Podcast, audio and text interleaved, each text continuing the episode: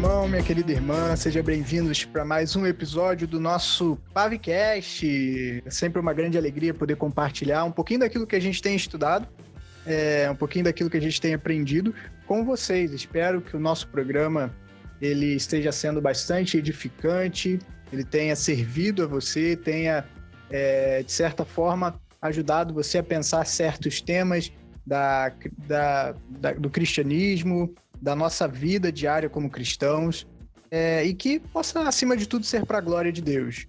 Esse episódio, é, nós vamos falar sobre dar continuidade, né, na verdade, sobre o tema que a gente já tem abordado do livro é, Por que Você Acredita, do Scott Oliphant. E hoje a gente vai abordar o capítulo 3, que é Por que crer em Jesus, por que acreditar em Jesus. E para falar sobre isso nessa noite, está com a gente aqui nesse programa a Raquelzinha. Oi, oi, gente. Maguinho. Olá, pessoal.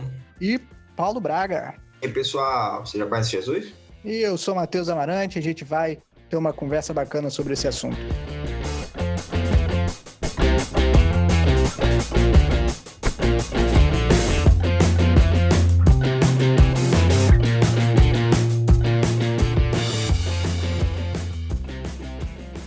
Gente, nós, nós estamos caminhando aí no livro, no, no livro Porque Você Acredita. Hoje a gente vai falar sobre o capítulo 3. Por que acreditar em Jesus?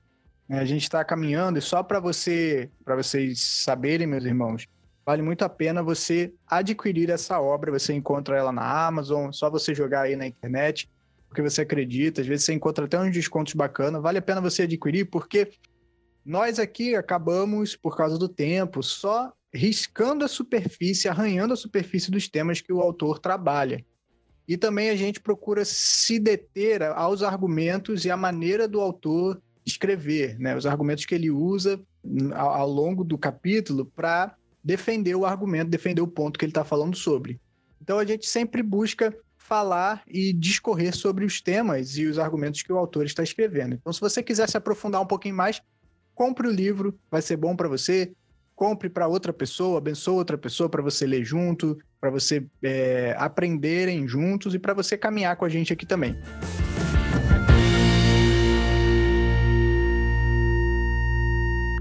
Pessoal, então o episódio de hoje é por que crer em Jesus. A gente já viu por que crer na Bíblia, por que crer em Deus e por que crer em Jesus. Maguinho, começa aí com a gente. É, o livro, ele.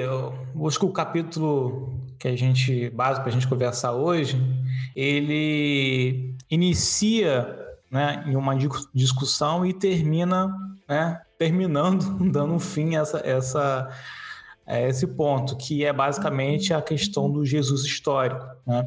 Depois ele ter discutido nos demais capítulos, em acreditar na Bíblia, acreditar em Deus, ele coloca a questão de Jesus histórico, porque quando você olha para os fatos né, arqueológicos, históricos, das evidências de ter existido Jesus, se, você não consegue é, negar essas, esses fatos comprovados, o próximo passo é você, de repente, tentar enxergar o Jesus histórico para tentar negar os milagres e as questões sobrenaturais que envolvem a história de Jesus. Daí nasce a questão do Jesus histórico, né?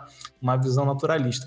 E a partir daí ele vai traçando os argumentos e mostrando como não faz sentido né, crer no Jesus histórico.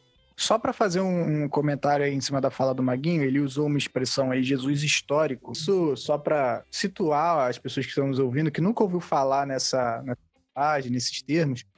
Isso é basicamente uma, uma, uma tentativa de uma pesquisa que surgiu, começou a aparecer basicamente ali no século XVIII, século XIX, se tornou mais forte, que muito influenciada pelo pensamento iluminista, pelo pensamento cientificista, pelas ideias ali de Kant, até de tentar, de certa forma, estabelecer um método científico e a tentativa de se definir de fato o que é ciência. Pelo século XVIII, XIX começou toda essa discussão, e nessa ideia de conseguir se definir o que é ciência, algumas matérias, algumas faculdades acabaram perdendo a sua credibilidade como uma, uma ciência, geralmente as, as faculdades de humanidades, né? entre elas teologia, filosofia, direito, é, psicologia, porque são matérias nas quais você não consegue pegar um objeto e colocar ele diante de um método científico, colocar ele sobre a mesa, estudar, fazer experimentos e repetir os experimentos para provar algo de maneira, é, vamos dizer assim, científica, né?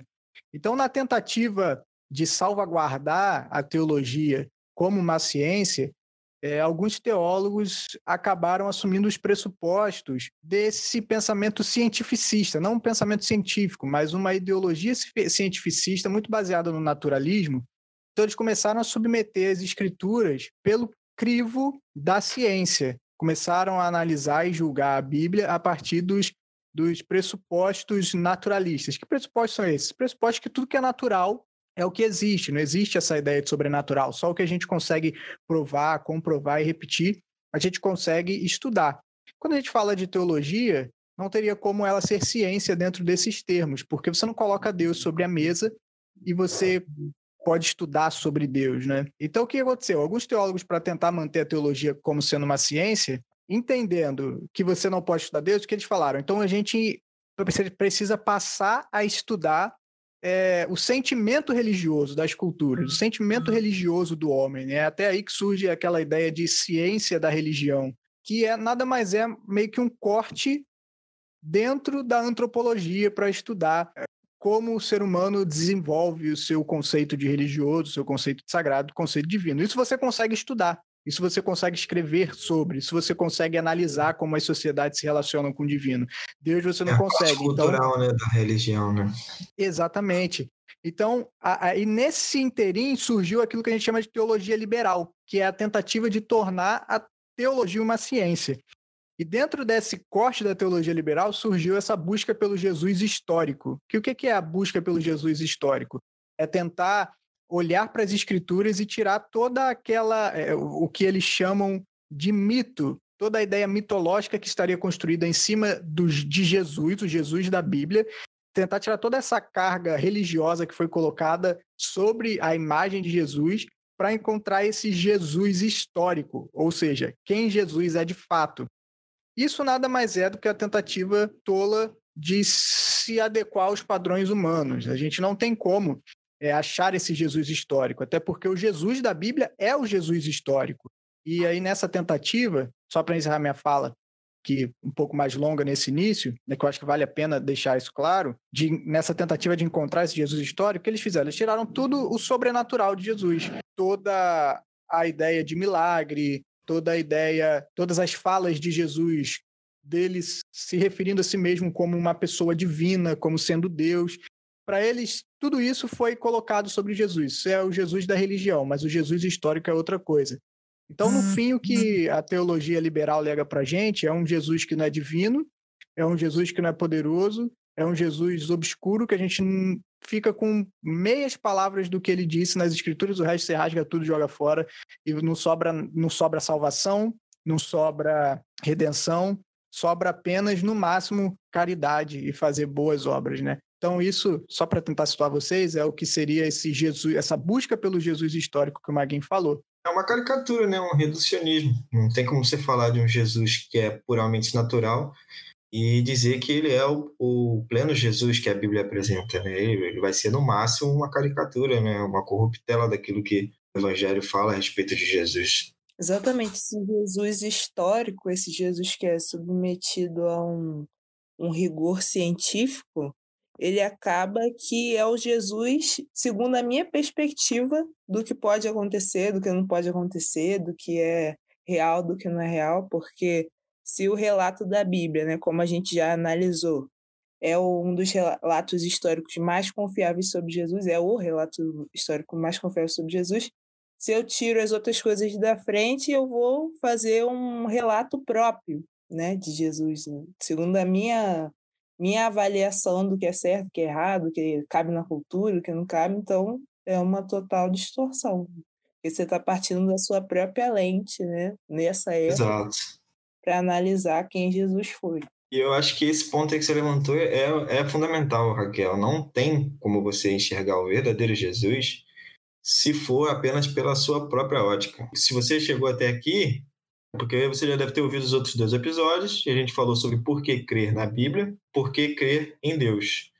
Então, você sabe que nós cremos na Bíblia como a palavra de Deus, a revelação da palavra dele para nós, e nós cremos em Deus como o único Deus, né? Então, é a partir dessa ótica que a gente vai enxergar o verdadeiro Jesus, Jesus que a Bíblia pinta para nós, não o que a história, o que o, a ciência vai provar, né? Porque a gente sabe que existem questões que a ciência não vai abraçar e que transcendem, né? Até o nosso entendimento. E que se a gente depender disso para entender Jesus, não vamos entender. Então a gente só vai enxergar o verdadeiro Jesus se a gente enxergar a partir das lentes que a palavra nos dá, né? É, exatamente. Quando a gente faz isso, a gente acaba colocando a ciência como uma autoridade sobre as escrituras, né? Então é, como se a ciência fosse a chancela do que a gente pode crer ou não. Se, se a gente tem um aval científico, então você pode crer nisso. Se você se a ciência não concorda com aquilo ali, você não pode crer. Então a gente acaba colocando a ciência acima das escrituras, acima até de Deus, né? Porque só aquilo que a ciência valida sobre Deus seria aquilo que a gente poderia crer. Isso não é verdade porque a ciência e a Bíblia eles não estão em, em, guerra um com o outro, né? A razão e a fé, a ciência e a fé, eles não estão em, em, em, briga, em luta, em, disputa um com o outro, né? É, eles podem conviver juntos, desde que a gente entenda o papel de cada um, né? É engraçado quando a gente fala dessa relação da ciência com, com a validação do que é dito nas escrituras, porque às vezes a gente fala da ciência como se ela fosse uma, uma entidade fixa, é, eternamente confiável, né?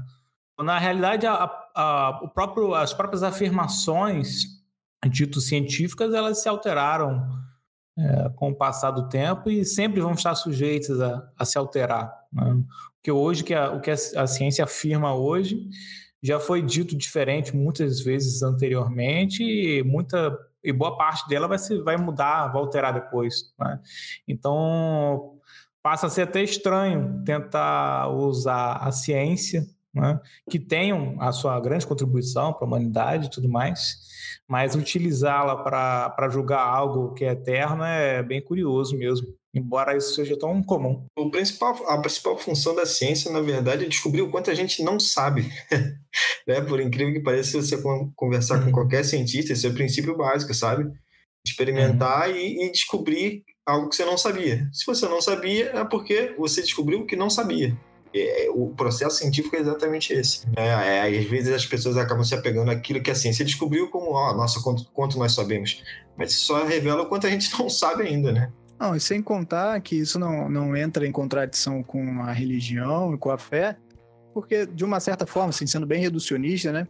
A gente poderia dizer que a ciência trabalha com o como, né? Como as coisas funcionam, como o universo funciona, como a natureza funciona, como o ser humano funciona. E, mas a ciência ela não pode e nem tem como responder é, os porquês, o porquê as coisas funcionam assim. Por exemplo, a gente consegue estudar como funciona a gravidade, né? Por que, que a gente fica preso na Terra, a gente não sai voando por aí no espaço? Consegue estudar isso, é o como. Mas por que, que existe a gravidade ao invés de não existir gravidade no planeta Terra? Né? Isso, a ciência, ela, de certa forma, não, não tem respostas para isso. O porquê das coisas estarem como elas estão. Quando a ciência se propõe a responder isso, ela já está saindo do campo dela. Mas a ciência, quando ela tenta responder o como, como as coisas funcionam, ela é muito bem-vinda e a gente deve aprender. Isso é a graça comum de Deus, né? Deus dá E ela não se aplica em todas as situações, né? Mesmo a gravidade, a gente vai ver que ela é desafiada em algumas situações, algumas, é, alguns momentos que eles vão chamar de singularidade, né? Então, nem isso é certeza, assim. A gente tem algumas fórmulas que funcionam em certas circunstâncias, em alguns conheci conjuntos conhecidos, mas nem isso é uma certeza total. A ciência é a total descoberta de que você sabe por enquanto e ainda vai se descobrir mais coisas que vão provar que você estava errado. Pessoal, então a gente já, já começou aqui a nossa discussão nesse primeiro ponto, chegando à conclusão de que nós precisamos usar os óculos certos para entendermos quem é Jesus. E esses óculos, como a gente já falou aqui, ele é fornecido pelas, pela própria Escritura. A gente só consegue saber quem é Jesus pela Bíblia, porque a Bíblia é onde Jesus, Deus, registrou a sua palavra. Não apenas a sua palavra escrita, mas a sua palavra encarnada também para nós, que é Cristo Jesus. Está ali nas Escrituras e é onde a gente aprende sobre ele por que, que a Bíblia, como que a gente pode aprender sobre Jesus na Bíblia? Onde que a gente encontra sobre Jesus na Bíblia? Então, em toda a Bíblia.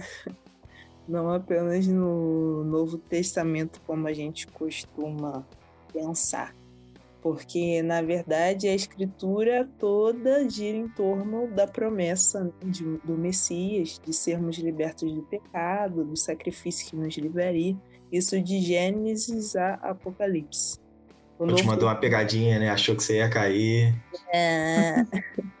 o Novo Testamento ele traz o relato da vida, né, na Terra, da encarnação de Cristo, mas é, Cristo está em toda, toda a Bíblia, né? Porque Deus está em toda a Bíblia. E aí vem a doutrina da Trindade, aí eu jogo para vocês.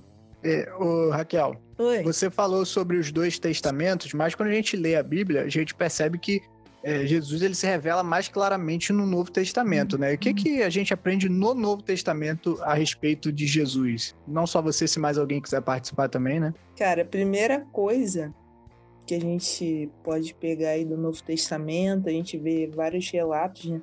Que Jesus, ele é Deus. Eles, em nenhum momento, né, os evangelhos, eles fazem relatos que podem sustentar que a gente diga que ele era um cara legal, um revolucionário, não, o, só o filho de Deus, mas não Deus, como algumas religiões dizem, né, algumas seitas e tal.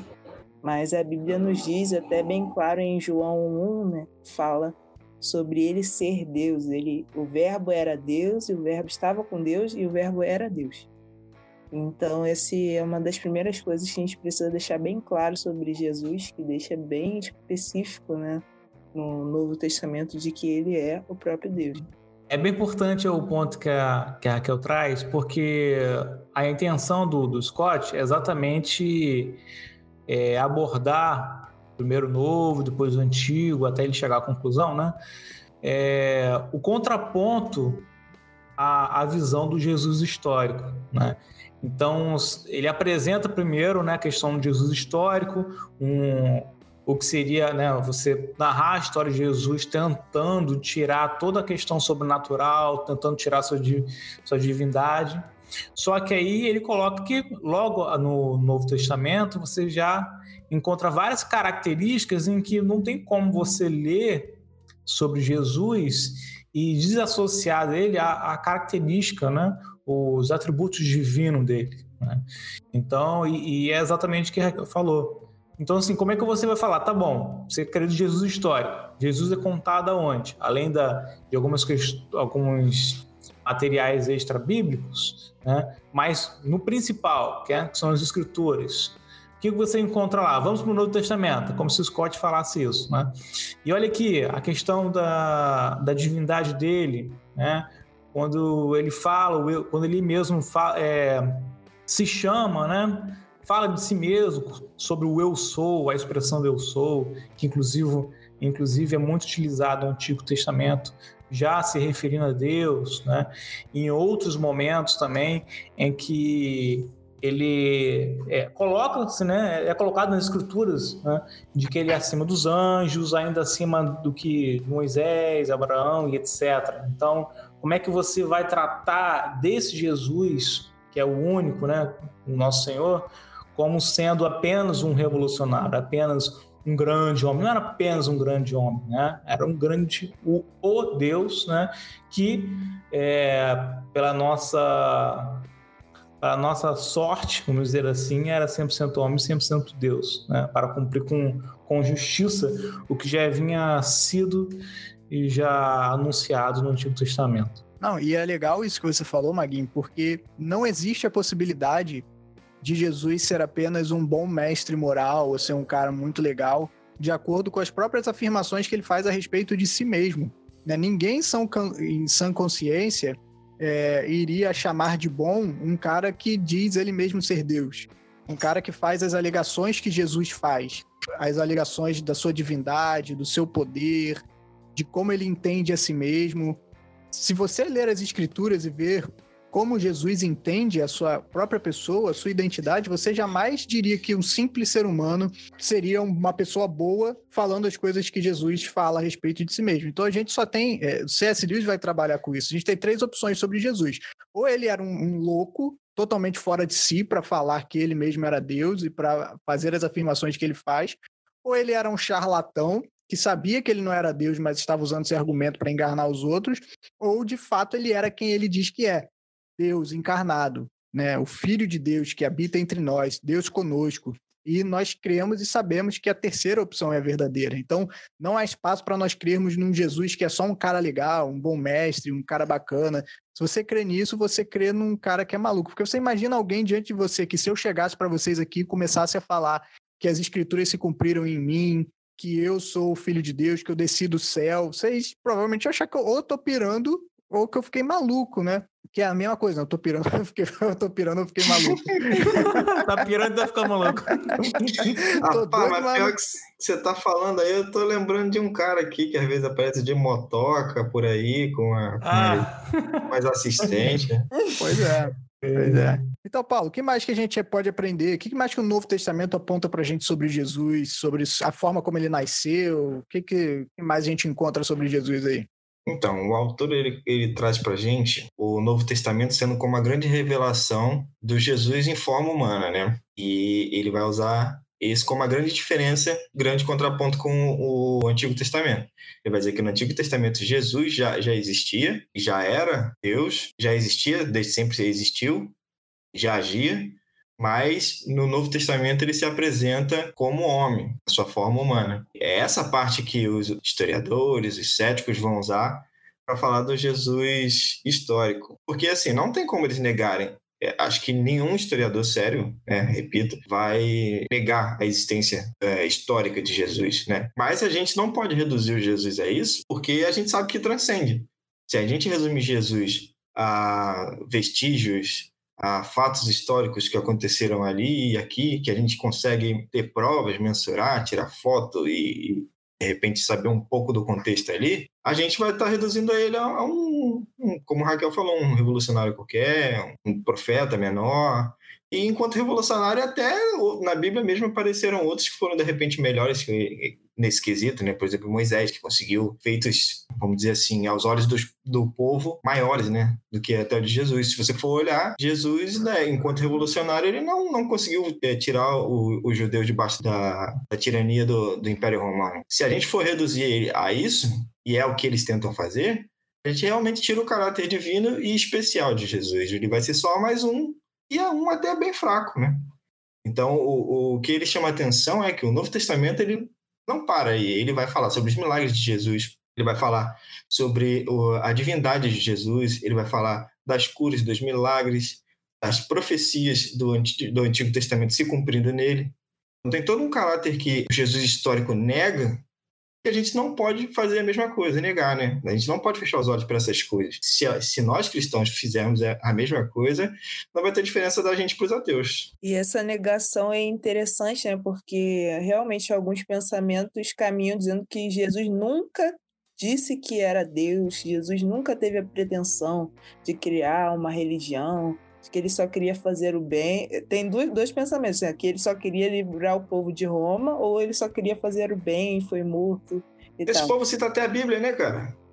Isso que é engraçado. Mas aí, se a gente for, for pegar os relatos do historiador que a gente usou no primeiro podcast, o, o Josefa, né?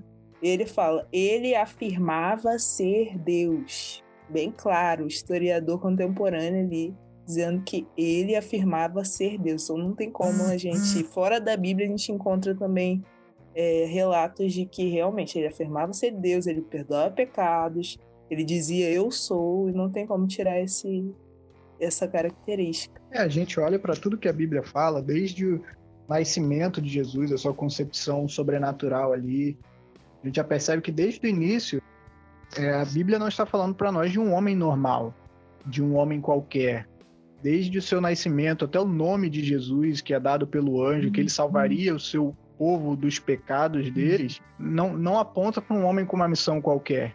Né? Jesus veio para livrar o, o povo dos, pe dos pecados. Jesus veio de uma maneira sobrenatural. Ele veio a palavra de Deus encarnada. Nos atos de Jesus a gente vê como ele entende a si mesmo como sendo Deus, na maneira como ele cura, já foi citados aqui os milagres, a maneira como ele perdoava pecados, até aquela passagem do, do paralítico que é descido pelo teto, é muito emblemática nisso, porque Jesus, quando os amigos descem aquele paralítico pelo teto, Jesus não cura ele de cara. Jesus é, diz, diz para ele: os seus pecados estão perdoados. O que suscita no, no coração dos judeus uma discussão, né? Porque eles sabiam que só Deus tem autoridade para perdoar pecados e que se Jesus estava perdoando o pecado daquele homem, era Jesus estava fazendo a si mesmo de Deus. E aí Jesus entendendo aquilo, ele faz algo para mostrar que essa é a realidade mesmo. Não era para eles estarem escandalizados. Aí ele não só perdoa os pecados daquele homem, como cura ele miraculosamente, né? Então o Novo Testamento vai nos apontando para essa pessoa que é tanto divina quanto humana, para os seus atos, para os seus ensinos, para a sua vida e principalmente para a sua morte e para a sua ressurreição, né? Tudo isso vai nos dando o quadro daquilo que o Novo Testamento nos aponta sobre quem é Jesus, sobre a sua missão, não é um homem qualquer, veio para nos livrar dos pecados, veio para nos salvar, veio para nos resgatar. O Novo Testamento vem pintando essa imagem de Jesus para nós. Então nós podemos crer que esse é o relato fiel de quem Cristo é. Ele é o Deus homem, Deus, aquele que veio para nos livrar, para nos libertar, para nos salvar. Essa passagem é bem emblemática, porque eu acho que ela é um resumo do, do olhar dos judeus para Jesus, né? Assim como eles queriam que aquele paralítico que foi descido do teto fosse curado por uma cura natural, da sua enfermidade, não dos seus pecados. Os judeus eles queriam uma libertação natural sobre a opressão física, sobre coisas tangíveis e não esperavam aquilo que Jesus ofereceu. Foi uma libertação espiritual, né? Da morte, uma coisa um pouco mais é, menos tangível para eles, né? Então eu acho que essa, essa passagem aponta bastante para isso, para esse, esse olhar dos judeus, né?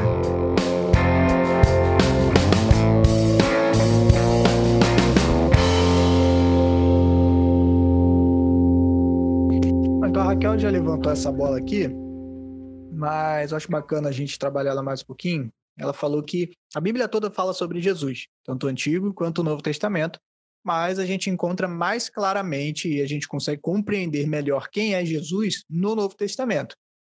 É, mas, Maguinho, fala para a gente então um pouco aí como que a gente consegue entender essa forma que o Antigo Testamento fala sobre Jesus.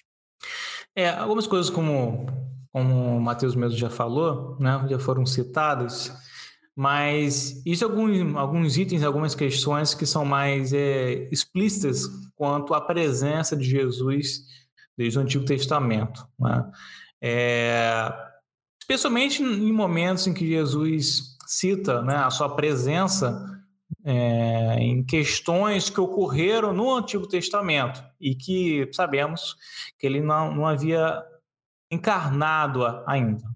Acho que o melhor exemplo para a gente ver sobre isso é quando, quando o apóstolo João, quando a gente vê a questão do Jesus como o Logos, né? o verbo vivo, estando presente. E a gente vê logo em, nos primeiros capítulos de Gênesis em que o Logos, a palavra, o verbo, ela era extremamente presente né? na narração, da, da, inclusive da criação. Né? É, a gente vê Deus né, criando as coisas e o verbo presente, a palavra presente a todo tempo, né? não só numa questão de relacionamento na, na Trindade, mas quanto à essência e à criação de tudo. Né? Por isso que a gente vê, quando a gente esbarra aí na, na teologia bíblica, é muito interessante a, a ótica que a gente tem da criação, né? Na, no Antigo Testamento, e a gente vê a figura da recriação ou recuperação, mais, o termo mais usado seria recriação, né, de, através de Jesus. Então a gente vê desde, a, desde Gênesis, os primeiros capítulos, a presença de Jesus era muito forte, né, e ela, é, ela chega ao ápice né, no seu nascimento né, seguido dessa morte e ressurreição, para a restauração da criação perfeita, feito conforme a vontade de Deus. Eu acho legal que o autor também ele fala que desde que o pecado entrou a humanidade, o Filho de Deus já começou a se tornar carne.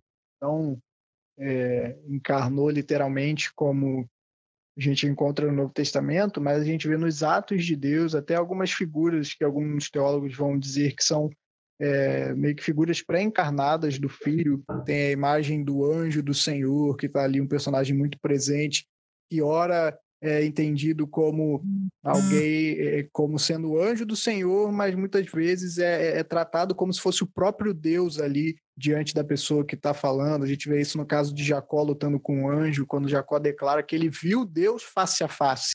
Né? Da mesma forma como Jesus nos revela o Pai, como o Filho nos revela o Pai, diante daquele anjo do Senhor ali, que aparece não só nesse episódio, mas em todo o Antigo Testamento.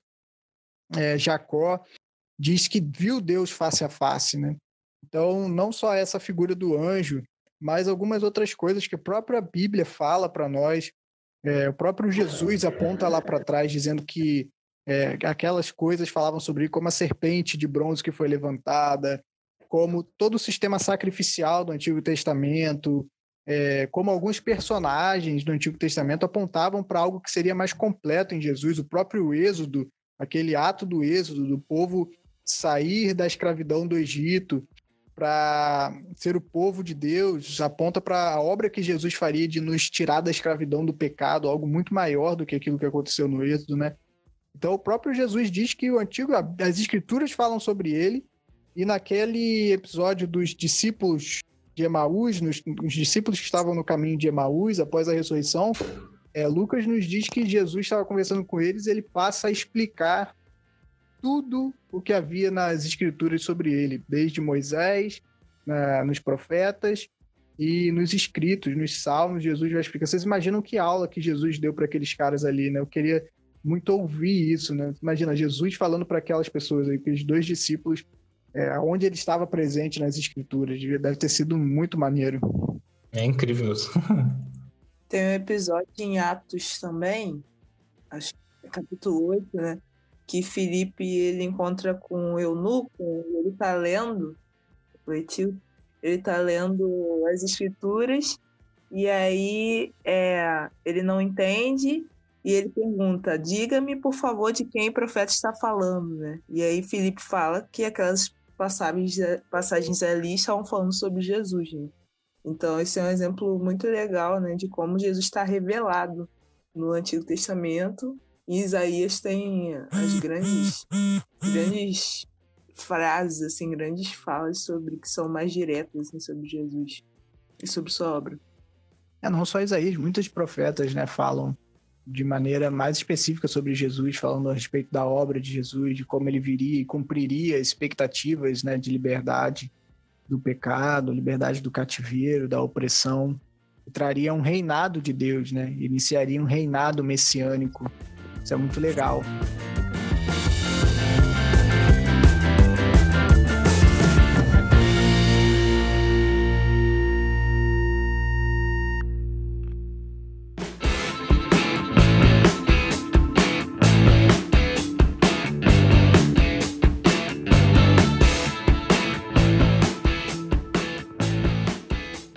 Gente, a nossa conversa hoje foi bem legal mais uma vez eu quero frisar isso, tá, gente? O que a gente faz aqui é algo muito superficial. Se você quiser se aprofundar, leia o livro. Eu incentivo você a comprar o livro para você se aprofundar mais, até para você ter uma noção um pouco melhor do que a gente está falando. Vai ser muito bacana se você puder fazer isso. Mas, gente, eu queria agradecer a participação de vocês em mais um episódio. Foi bacana estar com vocês mais um dia aqui gravando. É, espero que vocês tenha sido tão bacana para vocês quanto foi para mim. E queria agora ouvir as palavras finais de vocês. Paulo, o que, que você tem aí para se despedir da galera? Não, pessoal, o que eu tinha para falar é não caiam na besteira de encarar Jesus de uma forma reduzida, como muitos movimentos e, e é, muitos pensamentos vão, vão trazer, né? Jesus como um revolucionário, Jesus como é, o caridoso das obras sociais, Jesus, o protetor das minorias, Jesus, o, sei lá, qualquer coisa que não inclua a totalidade da, da divindade de Jesus, né? Que não chega nem perto de abarcar tudo o que a Bíblia nos revela acerca da pessoa de Jesus e da importância dele para o cristianismo. Não caiam nessa, nessa besteira, é, leiam, é, façam a leitura da figura de Jesus não só do ponto de vista histórico, mas a partir da, da lente, da cosmovisão que a Bíblia nos proporciona. Só assim a gente vai ter a, a real leitura do verdadeiro Jesus, o magnífico Jesus, né, que trouxe a sua obra redentora sobre as nossas vidas. Maguinho. É, é muito é muito recompensador a gente sempre, sempre desafiados a pensar sobre essa questão e a combater essa visão tão pequena do Jesus histórico, porque isso me, me conduz a pensar na, em quem Jesus é. Né? E, e, pensar no próprio Deus né, encarnado, pisando a terra que a gente pisou, respirando o ar que a gente respirou. Né? Tem, que ser, tem que ter muito amor mesmo pela gente para um ser tão grandioso, infinito, se sujeitar à, à simplicidade de andar entre suas criaturas, né? Isso, para mim, só aumenta o nível de contemplação que eu tenho para com Deus. Raquel? É, queria só deixar uma dica, assim, é, sobre leitura da Bíblia, né? Às vezes a gente tem um pouco de dificuldade de ler o Velho Testamento, as genealogias, as coisas assim mais complicadas. E se, se você começa a ler com a ótica de que aquilo ali aponta para Jesus, aquilo ali aponta para o sacrifício de Jesus, talvez fique mais fácil, talvez você entenda melhor. Você lê o Velho Testamento é, apontando para onde ele aponta mesmo, né? O que ele quer mostrar, né? E trazer é, é o, o grande ACDC, Anticristo depois de Cristo, a grande realização na humanidade que é Deus pisar na Terra. Então, isso vai ajudar assim, a gente a ler a Bíblia, se for com essa ótica. Bom, minhas palavras finais são: se você quer conhecer Jesus de verdade, leia a Bíblia, devore a Bíblia e faça isso em oração, principalmente. Não há outro lugar para você ir se você quiser conhecer Jesus. Não há outro livro para recorrer. Vá para as Escrituras, lá você vai conhecer de fato quem é Jesus quem é sua obra, o que ele fez por nós e por que nós devemos adorá-lo, porque nós devemos é, entregar as nossas vidas para ele. Então, gente, mais uma vez, muito obrigado. Até a próxima. Semana que vem a gente tá junto. Valeu, tchau, tchau. Tchau, tchau. tchau. Valeu, valeu, valeu, valeu, valeu.